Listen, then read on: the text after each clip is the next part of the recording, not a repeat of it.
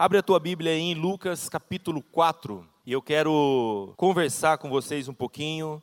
O que não pode faltar quando tudo está faltando. Vivemos uns dias aí bem, não é turbulento, mas de desconforto, falta de combustível. Quem enfrentou falta de combustível aí? Levanta a mão. Algum tipo de desabastecimento nos nos mercados, aulas sendo canceladas, etc, e etc, né? Greve dos caminhoneiros, justa greve, na nossa opinião, justa, por um motivo justo, parou na hora certa também, eu achei, minha opinião, pessoal, parou na hora certa, no momento certo, cumpriu o seu objetivo, mostrou que se, como povo, como nação, nós nos mobilizarmos, muita coisa pode ser mudada na nossa nação. Amém? Então a gente ouve tudo quanto é tipo de comentário, vou falar um pouco sobre isso, mas eu também procurei ficar andando com aquilo que eu tinha no meu carro. Eu e a Cidinha andamos alguns dias a pé também, indo e voltando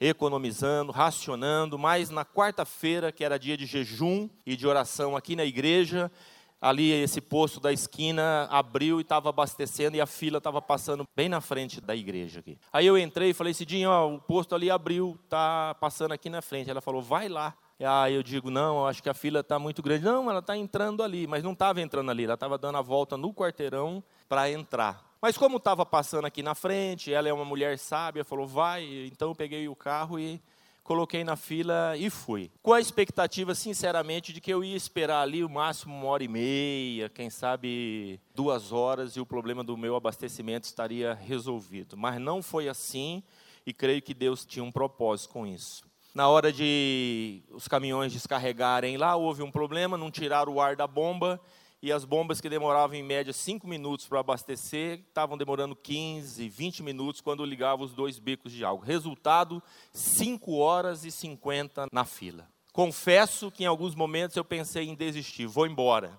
Mas vinha um espírito de perseverança sobre mim e eu permanecia naquele lugar. Então estava jejuando já, era um dia de jejum, a igreja orando, a gente orando por toda a situação no Brasil. E a gente aprende, Deus falou comigo neste texto, entre sair do carro, conversar com as pessoas que estavam ali na fila, e voltar para o carro e meditar no que estava acontecendo e orar mais um pouco. Interessante que em cinco horas eu fiz amigos, quase nos tornamos uma família ali na fila. Você fica íntimo das pessoas, né? Não sei se você enfrentou isso. Mas quando todos nós lá, aquele, o nosso povo perto do meu carro chegou na fila, havia uma celebração comum entre nós, uma alegria familiar, um negócio. A Cidinha até foi ali para me encontrar, que de lá a gente ia para outro lugar. O pessoal estava lá, ô pastor, não sei o quê. Falou, nossa, tá íntimo, hein? Deu uma volta no quarteirão que os caras já. Mas aprendi algumas coisas. E queria conversar com vocês sobre Lucas 4, de 1 a 14. Jesus aqui está num contexto de desabastecimento total. Nessa noite eu quero ver com vocês algumas posturas e aprender com a palavra alguns princípios para a nossa vida. Nós, nós estamos vivendo um momento prático de desabastecimento, vivemos aí, parece que as coisas estão voltando ao normal, mas são princípios que nós podemos aplicar em qualquer momento da nossa vida quando passarmos por algum tipo de crise, porque vamos passar, amém, gente? A gente vai passar, vai passar e precisamos estar firmados e alicerçados na palavra. Brinquei essa semana com o pastor Luiz, ligou um pastor meu, amigo, dizendo: Ô, Corsini, você não vem aqui ministrar na igreja? Ele falou: Claro que eu vou, rapaz, é um prazer estar com você. Ele falou: Você cobra para ministrar? Eu falei: Imagina, não cobro, rapaz, eu não cobro nada. Me dá o combustível. Ele falou: Mercenário, né? Mercenário. Você sentiu o nível que estava a coisa. Lógico que é uma brincadeira. Capítulo 4, Lucas 4, do 1 a 14. E Jesus cheio do Espírito Santo. Diga, cheio do Espírito Santo. Então, esse é um contexto onde Jesus está no deserto sem nada, mas está cheio, amém? Cheio do Espírito Santo. Diga, cheio do Espírito Santo. Voltou do Jordão e foi levado pelo Espírito ao deserto. E 40 dias foi tentado pelo diabo, e naqueles dias não comeu coisa alguma. E terminados eles, teve fome. E disse-lhes o diabo: se tu és o filho de Deus, dize a esta pedra que se transforme em pão. E Jesus respondeu, dizendo: Está escrito: Nem só de pão viverá o homem, mas de toda a palavra de Deus. E o diabo, levando-o a um alto monte, mostrou-lhe, no momento de tempo, todos os reinos do mundo. E disse-lhe o diabo: Dar-te-ei a ti todo este poder e a sua glória, porque a mim me foi entregue e dou a quem quero. Portanto, se tu me adorares, tudo será teu. E Jesus respondendo, disse-lhe: Vai-te para trás de mim, Satanás, porque está escrito: Adorarás o Senhor teu Deus e só a ele servirás. Levou também a Jerusalém e pô-lo sobre o pináculo do templo e disse-lhe: Se tu és o filho de Deus, lança-te daqui para baixo, porque está escrito: Mandará os seus anjos acerca de ti, que te guardem, que te sustenham nas mãos, para que nunca tropeces com o teu pé em alguma pedra. E Jesus respondendo, disse-lhe: Dito está, não tentarás ao Senhor teu Deus. E acabando o diabo toda a tentação, ausentou-se dele por algum tempo. Então, pela virtude do Espírito, voltou Jesus para a Galiléia, e a sua fama correu por todas as terras em derredor. Jesus cheio do Espírito Santo. Amém? Nós ouvimos aqui sobre o junho orando, e esse é um tempo, como foi até ministrado profeticamente, não é apenas mais um cumprimento de tabela, mas é, é um momento muito especial como igreja, quando nós separamos, quando nós nos dedicamos intencionalmente ao jejum, à oração, a ouvir a voz do Senhor e a permitir que os nossos corações sejam transformados. Amém? Então, fique atento na sua área pastoral. Amanhã, pastor Rômulo e Rose, Paulo e Marúcia, todos vocês que são dessa área, é um dia de jejum.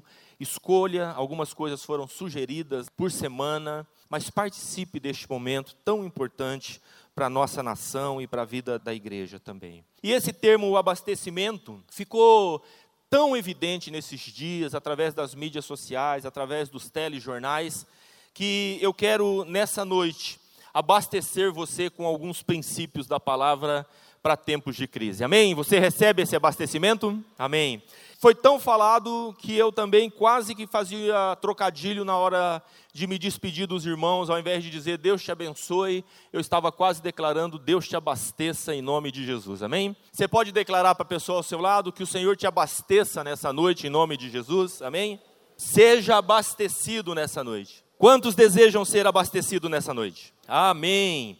Primeiro princípio para tempos de crise à luz desse texto que lemos, Lucas capítulo 4. Satanás vai tentar nos confundir e tirar vantagem em meio à crise. Esta é uma grande verdade. Nós vivemos um pequeno momento aí, sete, dez dias. Jesus estava 40 dias jejuando e sendo atormentado ou provocado por Satanás. Ele sempre, esta é uma das estratégias do diabo, tentar nos confundir e tirar vantagem em meio à crise, trazer confusão. E é importante, como filhos de Deus, nós estarmos atentos àquilo que está acontecendo. A gente começa a olhar as mídias sociais, há irmãos discutindo no nível natural. Um faz uma postagem dizendo que a razão do que nós estamos vivendo é por causa do, do tal presidente, do Lula. O outro diz que não, que é por causa do Temer. O outro não, diz que é por causa da Dilma e entram num confronto entre irmãos, achando que o problema verdadeiro está em pessoas naturais. Você vai perceber, se ainda não se apercebeu, a grande verdade da palavra que está em Efésios capítulo 6, do verso 10 ao 18, que diz que a nossa luta não é contra carne e sangue, mas contra principados e potestades nas regiões celestiais. Não é que nós não devamos cobrar as autoridades ou que nós devamos concordar com esse ou aquele comportamento. Mas, amados, eu quero dizer para vocês que o Brasil tem 500 anos, mais de 500 anos. E tem problemas que não têm a ver com pessoas. Há problemas na nossa nação estruturais que têm a ver com a palavra de Deus e com o mundo espiritual. E a gente às vezes fica personificando naquela pessoa ou nessa pessoa. Talvez você não goste do Lula, eu quero dizer, olha, escute o que eu estou dizendo. Vai chegar o Lula, o dia em que o Lula vai morrer. Você não gosta do Temer, vai chegar o dia que o Temer vai morrer, a Dilma vai morrer. Esses homens vão passar, mas se nós não mudarmos como nação, os problemas vão continuar aí. Quantos estão entendendo e pode dizer amém para isso? A nossa luta não é contra carne e sangue. E às vezes nós, preste atenção que eu estou falando na confusão que o diabo traz, não só para a nação, mas no meio do povo de Deus. Se levanta um irmão para falar contra outro irmão e publicamente defender seus posicionamentos, defender suas ideologias. Olha, o Brasil precisa amadurecer nessa questão. Quando se trata de votar em candidatos, me permita um parênteses aqui, precisamos estar atentos à ideologia dos partidos. Algumas confrontam diretamente os valores da palavra e os valores bíblicos. E a gente fica focado numa pessoa. A nossa luta não é contra carne e sangue, mas é contra principados e potestades nas regiões celestiais. Sabe qual é a nossa oração comum, ou como deve ser a nossa oração comum como igreja? A nossa oração deve ser: Senhor, venha o teu reino sobre o Brasil. Senhor, sara a nossa nação. Senhor, eu me arrependo pelos pecados do Brasil, pelos meus pecados. O pecado da idolatria, o pecado da injustiça social, o pecado da prostituição, o pecado do abuso, o pecado da indiferença. Amados, não adianta fechar os olhos para essas coisas, porque elas são estruturais. E nós, como igreja, Podemos ser esta voz que o Senhor vai ouvir e atender. Pastor Davi mencionou aqui, Crônica 7,14: se o meu povo, eu e você, nos posicionarmos em oração, em jejum, em intercessão, com o entendimento certo. Tem gente brigando por causa do Lula e perdendo o seu irmão. Tem gente brigando por causa da Lula e perdendo o seu irmão, quebrando a comunhão. Amados, isso não vem da parte do Senhor, isso é confusão no meio da crise. E nós precisamos discernir isso. Vivemos num Estado democrático. Você tem direito de fazer suas escolhas, votar nesse, votar naquele, mas não se esqueça de onde você veio e a quem você pertence. É muito importante. Na devocional de ontem, me chamou a atenção João capítulo 18, aquele que a igreja posta, do verso 38 ao 40. Diz assim o texto, fala de Pilatos. Que é a verdade? perguntou Pilatos. Ele disse isto e saiu novamente para onde estavam os judeus e disse: Não acho nele, em Jesus, motivo algum de acusação. Contudo, segundo o costume de vocês, devo libertar um prisioneiro por ocasião da Páscoa. Querem que eu solte Jesus, o rei dos judeus? Em resposta, eles gritaram: Não, ele não. Queremos Barrabás. E o texto completa dizendo: ora, Barrabás era um bandido. E sabe que a gente olha para esse texto e a gente acha que está falando de Barrabás? Na verdade, está falando de mim e de você. Quando Barrabás foi solto, Jesus foi crucificado. Eu e você é que somos o Barrabás dos nossos dias. Eu e você é que carecemos da graça e da misericórdia e do sacrifício de Jesus na cruz do Calvário. E eu estou dizendo isso porque eu olho para a nação e consigo culpar as pessoas, mas eu não chamo sobre mim as minhas responsabilidades. Se você está entendendo, diga amém. Então, amados, primeiro princípio no meio da crise: não permita que o diabo confunda você. Não seja confundido, confundido, nem permita que Satanás tire vantagem sobre a sua vida. O apóstolo Paulo diz assim: Nós não devemos ignorar os ardis de Satanás. Amém? Olha para o seu irmão e diz assim: Fica esperto, meu irmão. Amém? Fica esperto. Número dois: A sua identidade será questionada no meio da crise. Olha como Satanás aborda Jesus, dizendo assim: Se tu és o filho de Deus. Como assim, se tu és o filho de Deus? Eu sou filho de Deus. Não tem que questionar. No meio da crise, primeira coisa que o diabo faz, tenta trazer confusão. Depois, questiona a identidade. E ele faz assim conosco também. Questiona: será que eu sou filho de Deus? Será que a palavra vai me alcançar? Será que as bênçãos estão sobre mim mesmo? Olha, você é aquilo que a Bíblia diz que você é. Você pode dizer amém para isso? No Evangelho de João, capítulo 1, verso 12, diz a palavra: Veio para o que era seu e os seus não o receberam. Mas a todos quantos o receberam, deles o poder de serem feitos filhos de Deus, aos que creem no seu nome. Você é um filho de Deus, ponto final. Amém? Você é um filho de Deus. Pode dar um aplauso para Jesus, que é verdade. Se você um dia creu com o seu coração e confessou com seus lábios Jesus como Senhor e Salvador, você se tornou filho dele. Se você anda agradando ele, é outra história. Se você anda fazendo aquilo que ele gostaria que você fizesse, é outra história. Eu tenho dois filhos, o Danilo e o Caio. Nada pode mudar isso, eles são meus filhos. Nem sempre me agradaram, nem sempre fizeram aquilo que eu queria, mas não mudava a minha paternidade com relação aos meus filhos. Nós somos filhos de Deus. E eu quero dizer para você: será que no meio da crise Deus deixa de ser seu pai? Não, você continua sendo filho de Deus no meio da crise. Olha, a crise apertou um pouquinho esses dias que passaram e muita gente acabou se esquecendo das promessas do pai sobre os seus filhos.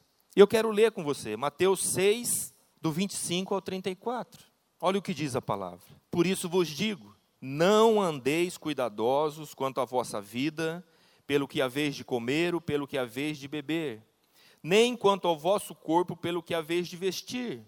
Não é a vida mais do que o mantimento e o corpo mais do que o vestuário? Olhai para as aves do céu, que não semeiam, nem cegam, nem ajuntam em celeiros, e o vosso Pai Celestial as alimenta. Não tem de vós muito mais valor do que elas? E qual de vós poderá, com todos os seus cuidados, acrescentar um côvado à sua estatura? E quanto ao vestuário, por que andais solícitos? Olhai para os lírios do campo, como eles crescem, não trabalham nem fiam. E eu vos digo que nem mesmo Salomão, em toda a sua glória, se vestiu como qualquer um deles. Pois se Deus assim veste a erva do campo, que hoje existe e amanhã é lançado no forno, não nos vestirá muito mais a vós, homens de pouca fé? Não andeis, pois, inquieto, dizendo o que comeremos ou o que beberemos, ou com o que nos vestiremos, porque todas estas coisas os gentios procuram. De certo, vosso Pai Celestial bem sabe que necessitais de todas estas coisas. Mas buscai primeiro o reino de Deus e a sua justiça, e todas estas coisas vos serão acrescentadas. Não vos inquieteis, pois, pelo dia de amanhã, porque o dia de amanhã cuidará de si mesmo. Basta a cada dia o seu mal. Em outras palavras, viva um dia de cada vez. Você pode dizer isso? Diga para o seu irmão: viva um dia de cada vez. Vocês notaram que durante a greve dos caminhoneiros, os passarinhos não cantaram de manhã? Quantos de vocês notaram isso? Quantos de vocês notaram isso? Que os passarinhos não cantaram de manhã? Sabe por que você não notou? Porque eles continuaram cantando. Não mudou nada para eles. Deus está no controle. Deus está cuidando. Os pássaros não mudam, os lírios não mudam. Quem muda? A gente muda. Eu esqueço da minha filiação.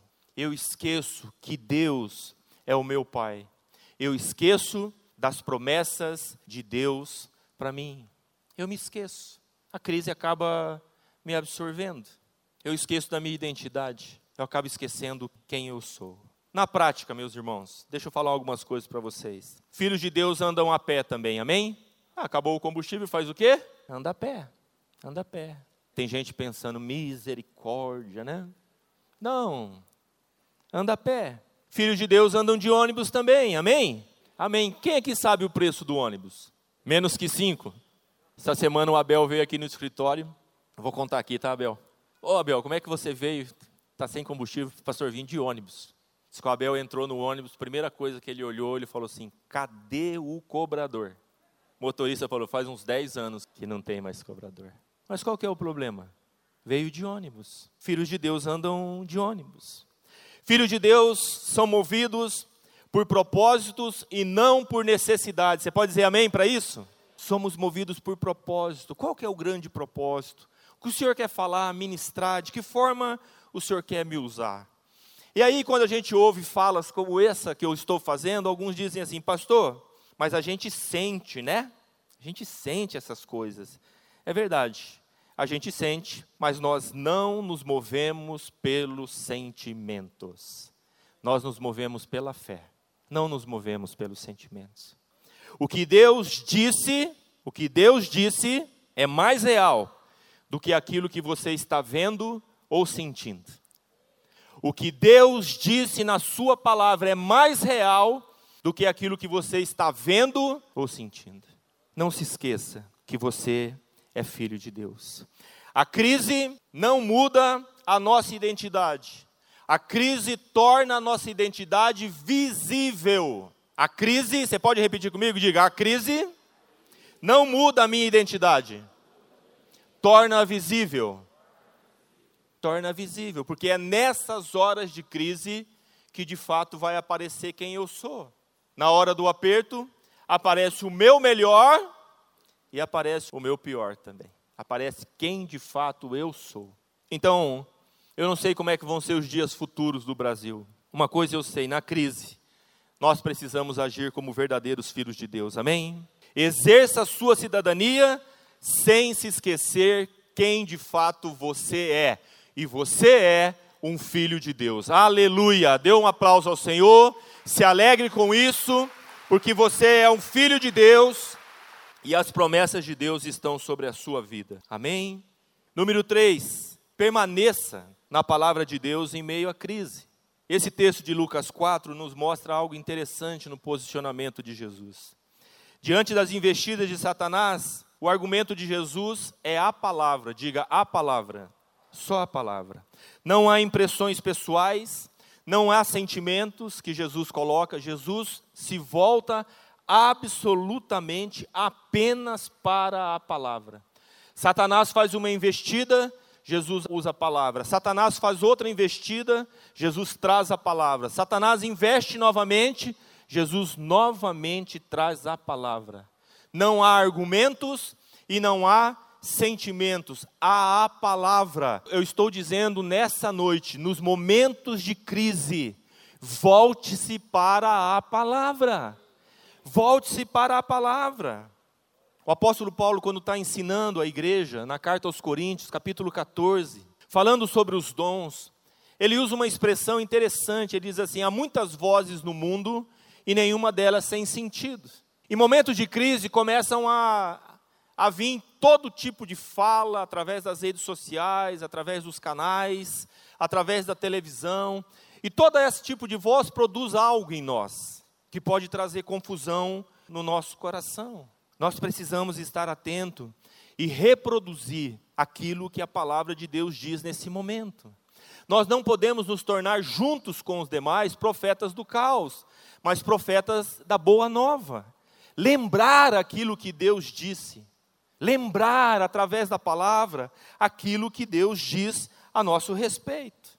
Eu quero aproveitar, abrir um parênteses, porque são dias que eu tenho percebido muito isso em que pessoas que estão no contexto da igreja não estão mais se relacionando com os irmãos da igreja e nem com os pastores da igreja. Meio que escolheram um pastor virtual através das redes sociais. Um pastor que ele gosta, tem um canal no YouTube, e ele vê as ministrações daquele pastor, e se ele se alimenta com aquele pastor, e cria quase que uma blindagem aqui na igreja. Diz que faz parte daqui, e eu não estou falando especificamente daqui, mas de outros lugares onde eu tenho conversado com pastores também, mas não se submetem verdadeiramente àquilo que está acontecendo aqui. Pastorear é caminhar junto. Pastorear é estar tá junto na necessidade, é comer o saco de sal junto. Amados, deixa eu falar uma coisa para você. Quem sabe você está entrando por essa vibe aí, por esse caminho. Fica esperto. Tem muita gente fortalecendo este relacionamento com Deus assim, mas está perdendo aqui, ó. Não há propósito de Deus nisso, há confusão nisso. Vou me alimentando tanto assim, eu me torno senhor de mim mesmo. E aí começo a confrontar. Confronto dízimo e oferta. Por quê? Porque eu ouvi tal pastor falando, confronto ceia, confronto isso na igreja, confronto aquilo na igreja. É muito perigoso esse caminho. Nós precisamos cuidar. Eu quero dizer uma coisa para você: quando você adoecer, quem vai te visitar é o teu pastor dessa casa aqui. Quando você tiver necessidade, estiver passando por crise financeira ou fome, quem vai levar o alimento para você são os pastores desta casa aqui. Quando você perder alguém perto de você em que a dor te alcançar, não são esses caras dos canais que vão trazer consolo para você, vão ser os pastores que estão andando com você. Precisa entender isso. Pastor, mas eu não posso mais assistir? Deve, vai edificar você. Mas não se esqueça do lugar aonde você está plantado. Esta é a tua casa este é o lugar que você escolheu. E você tem deveres e direitos neste lugar aqui. Amém? Amém? Um dia Jesus disse assim: As aves têm seus ninhos, as raposas têm seus covis, mas eu não tenho onde reclinar a minha cabeça. Ele não tinha mesmo naquela época, porque a cabeça se reclina sobre o pescoço, sobre o corpo. E quando ele foi crucificado na cruz do Calvário, que saiu sangue com água, ali nasceu a igreja do Senhor. Ali nasceu o corpo de Cristo, aonde Cristo reclina a sua cabeça. Não existe relacionamento com Jesus sem a figura do corpo de Cristo. Não existe pessoas dizem, eu faço parte da igreja universal, se você não faz parte de uma igreja local. Ninguém anda sozinho. Não tem bênção de Deus nisso. Moisés falava com Deus ali, no tete a tete, mas quem deu uma dica preciosa para ele foi o sogro dele. Ninguém tem toda a revelação precisamos um dos outros. Amém, amados? E vida de corpo é isso daqui: é você fazer um sacrifício, pegar um ônibus, dar carona para o outro e estarmos juntos neste lugar. Abraçar, chorar junto, suportar o irmão que canta desafinado do seu lado, mas você está aqui. Suportar aquele que fica comentando as ministrações. Muito bom o pastor falou agora. Tudo ele comenta, está aí pertinho de você. Você suporta ele, não desiste continua vindo para a honra e para a glória do Senhor. Nós somos um corpo. Nós somos um corpo, não andamos sozinhos. E isso está aqui, ó, na palavra, meu amado. Na palavra. Amém? E a segunda dica que eu quero te dar: não espalhe notícias falsas. Não reproduza notícias que você não tem certeza. Quem aqui faz parte de um grupo de WhatsApp? Levanta a mão. Aleluia, todo mundo, né? Todo mundo. Se você perguntou o que é o WhatsApp, também tá bom, não tem problema. Fica assim que está ótimo. Não tem problema. Evangelho de João 8,32, vocês sabem decor, e conhecereis a verdade, e a verdade vos libertará. Não seja inocente. Olha o que a palavra de Deus diz: temos que ser simples como as pombas e prudente como as serpentes. Não vá recebendo notícia e vá reproduzindo. Preste atenção na fonte. Tem uma frase aqui, ó, pode pôr a frase para mim. Ó, é desse livro aí, Homem Nota 10. Gostei demais desse livro, um presente que o pastor Luiz me deu. E ele é base do curso para homens vencedores aqui. E ele diz essa frase: na internet nós navegamos ou naufragamos. Sabe que tem muito crente naufragando na internet? Mas vacilando geral. Não vou nem entrar no assunto de pornografia, mas compartilhando coisa que não tem a ver, notícia antiga, notícia velha, notícia que não edifica, se tornando portador de calamidade, do caos, ao invés de usar a palavra. Amados, olha, é um princípio meu, tá bom? A maioria dos meus posts que eu faço na rede social tem a ver com a palavra de Deus, porque é ela que precisa ser apresentada para as pessoas. Eu fico pensando o apóstolo Paulo com Facebook, com WhatsApp, um grupo dele, Timóteo, Tito, meninos, para edificar a igreja, não compartilhando notícias, como a gente, como cristão, é ingênuo muitas vezes. Recebe a notícia e lança a notícia na rede. Ó, oh, eu separei algumas imagens para explicar melhor para você. Ó, oh, saiu na rede, nasceu essa menina transparente. Vocês acreditam nisso não? Olha aí, mas a fotografia está mostrando, ela é transparente. Aí a gente pega, lê, às vezes o que a gente lê cai de encontro àquilo que a gente está desejando no nosso coração, sem filtro, sem cobertura, e reparte para e manda para frente. Né? Pode pôr a próxima. Qual bola laranja é maior aí? Qual vocês acham? Da direita ou da esquerda? Qual? Qual que é?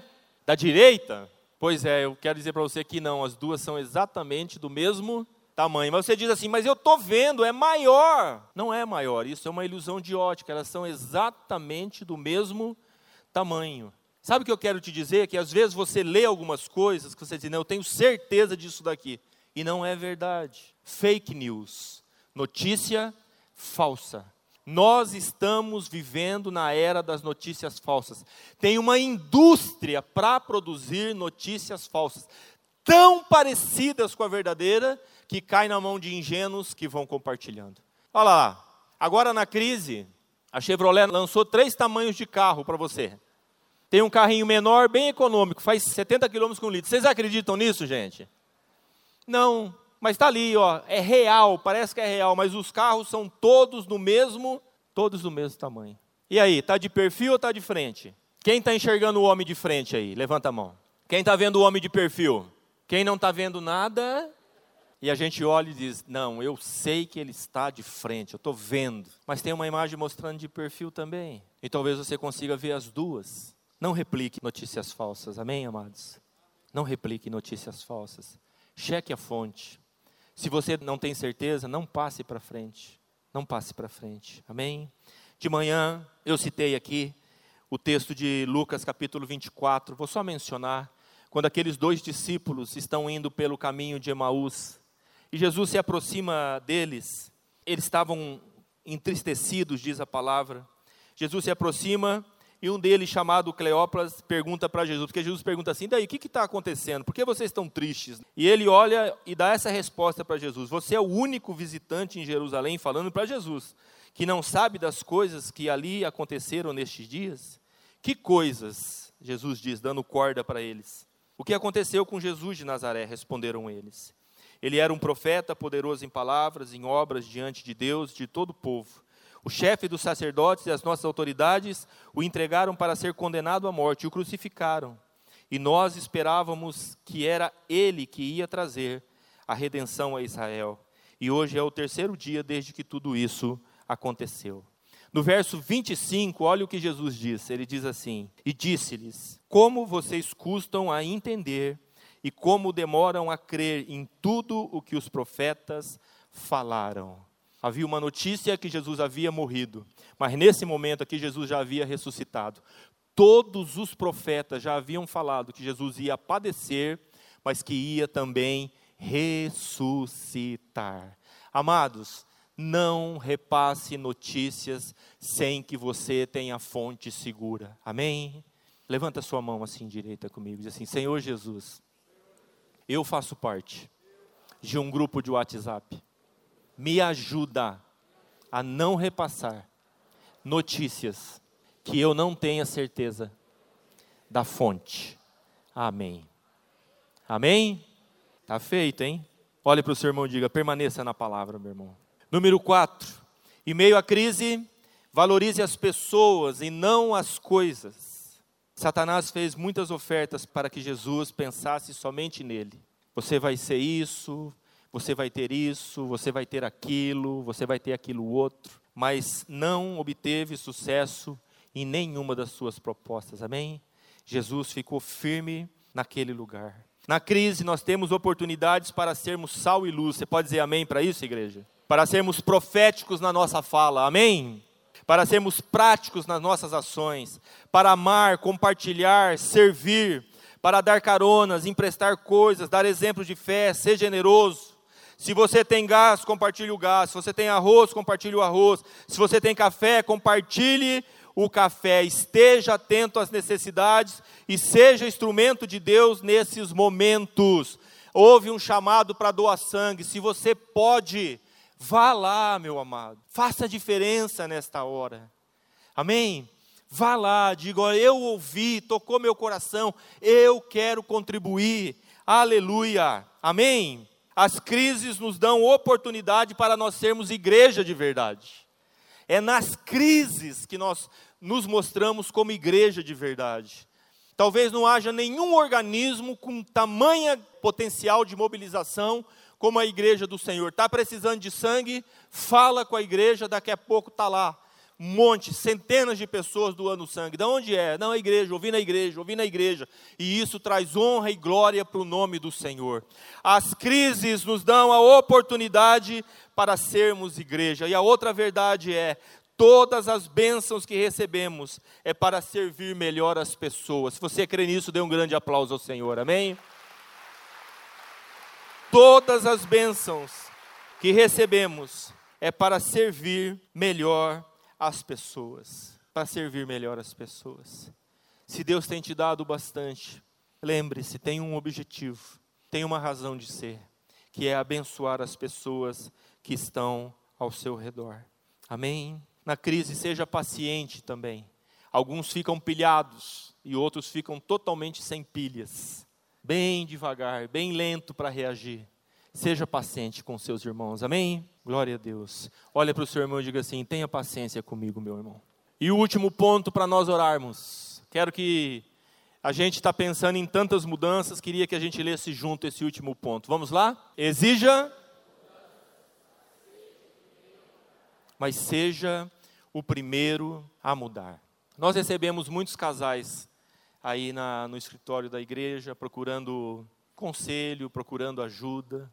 E eu e a pastora Cidinha temos repetido esta frase constantemente. Normalmente, quem procura ajuda, procura para tentar mudar o seu cônjuge. E a nossa fala tem sido sempre a mesma. Nada muda se você não mudar. Nada muda se você não mudar. E por um momento, fecha aí suas anotações, eu já estou terminando, nós vamos orar. Queria que você pensasse agora no dia do seu funeral. Pense no dia do seu funeral. Se quiser dizer para o seu irmão ao seu lado, dizendo assim: Eu estarei lá, meu querido, diga para ele, tá bom? Eu, como pastor zeloso, desejo estar no funeral de todos vocês, tá bem?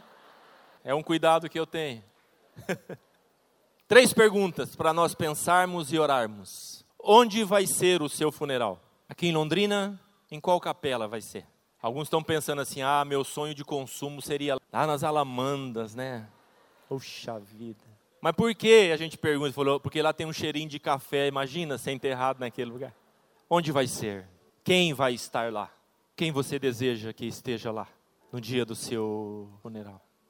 Alguns estão pensando, se fosse hoje, eu acho que só minha mãe iria. Outros talvez nem a minha mãe iria. O que vão dizer? naquele dia? O que é que você quer que as pessoas digam naquele dia? Sabe quando os pastores estão dirigindo o culto fúnebre? Normalmente se abre um espaço e é perguntado: alguém gostaria de falar alguma coisa?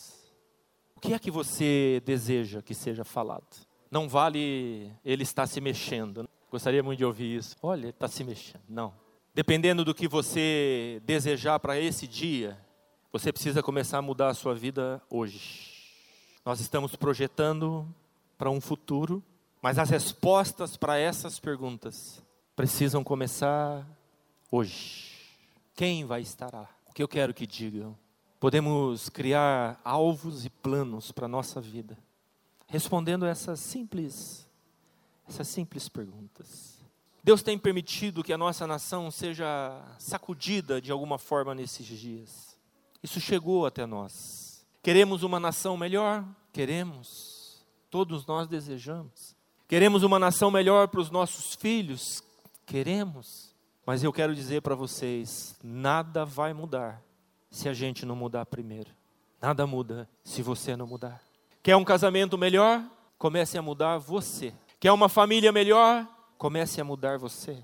Quer relacionamentos melhores no seu trabalho? Mude você. Você pode ser primeiro a estabelecer um, um processo de mudança. Então, eu queria encerrar esse tempo abrindo aqui um espaço para nós orarmos juntos. Quem aqui tem alguma área em sua vida que precisa de uma mudança urgente? Se você tem alguma área que você vem lutando, adiando, batalhando com ela, você sabe lá no íntimo do seu coração que precisa mudar. Nós queremos orar por você. Eu queria convidar você Vamos ficar em pé, igreja, toda a igreja. Se você reconhece que precisa e tem uma área que precisa mudar, enquanto os músicos cantam, vem aqui à frente e nós vamos orar juntos.